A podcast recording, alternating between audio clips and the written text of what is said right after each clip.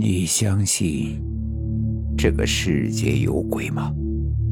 欢迎收听由慕容双修为你演播的民间恐怖故事。今天要给大家讲的故事叫做《恐怖房间》。十年以前，我和女友到江南自驾游，因为不太熟悉路。赶到我们其中一个目标城市的时候，已经快是后半夜，我们俩都累得不行了，就想找个旅馆抓紧休息。正是旅行旺季，找了几家都没有客房，最后试探着走进了小巷中一个居民楼改的那种小旅馆。这里，那老板也说没有房间了。要不您再想想办法？不然我们俩都得在车上睡了。房间倒是还有一间，就是有点不干净。没问题，谢了大叔。很长时间没住人了，要不凑合一宿？有房，我俩顿时眼前一亮。不干净还能差到哪儿去？总比在车上待一晚上强吧？也不算是客房。收你们四十吧。不用，该咋收咋收。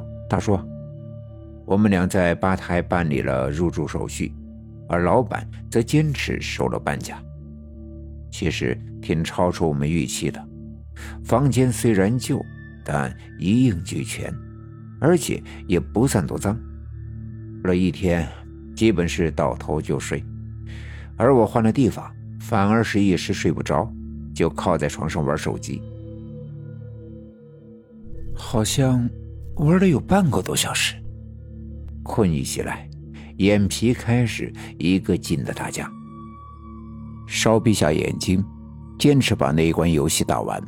可是恐怖的事情就在这个时候发生了。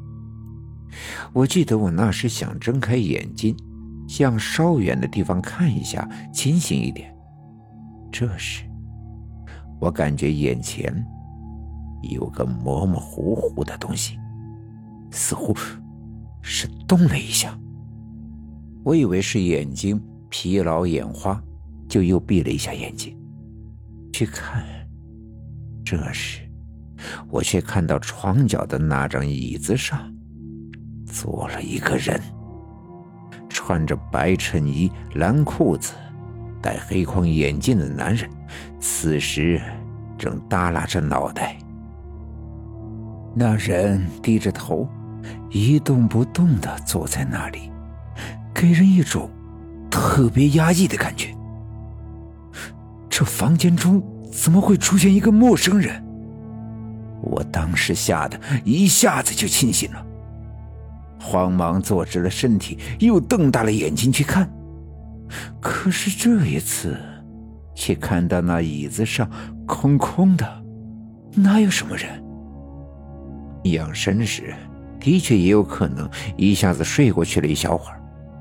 还是这样，于是也不再玩手机了，关了灯，靠着女朋友就睡下了。然而入睡之后，我却做了一个十分诡异的梦。我也不知道这到底是不是梦，我好像就是躺在这床上。屋内的温度明显降低了不少，有丝丝的凉风不断的吹向我，一吹，意识有些清醒，可是又睁不开眼睛，身体也动不了。我感觉似乎有个人影来到了我的床前，与我越靠越近，我几乎能感觉到他的整个影子。整个的遮到了我的脸上。我虽然睁不开眼睛，但是那种感觉真的太真实了。我甚至感觉到他的头贴了上来，呼吸的凉气直吹得我眼睫毛。我实在是忍不住了，牙关狠狠的一咬，一下子睁开了眼睛。我发誓我没有骗人。我真的看到了一个男人死灰的脸孔，就就贴在我的面前。我再也忍不住了，一声尖叫就叫了起来。醒来之后，才发现自己的身体并没有撞到什么东西。四下一看，房中什么也没有，更没有什么恐怖的人影。我这一折腾，女友也被我吵醒了。我把刚才的事情跟她说了一下，本以为她被我吵醒会训我一顿。可是没想到，他听完之后脸色也不好看，拉着我就出了宾馆。路上，他才跟我说，他刚才也梦到了一个人，站在我床前看我。本以为是个梦，这么一对，可就越想越害怕了。那一天，我们俩把车开出去好远。才找了个地方停了下来，在车里一直待到了天亮，而我，也终于明白，那旅馆的老板说的房间不干净，到底是什么意思了。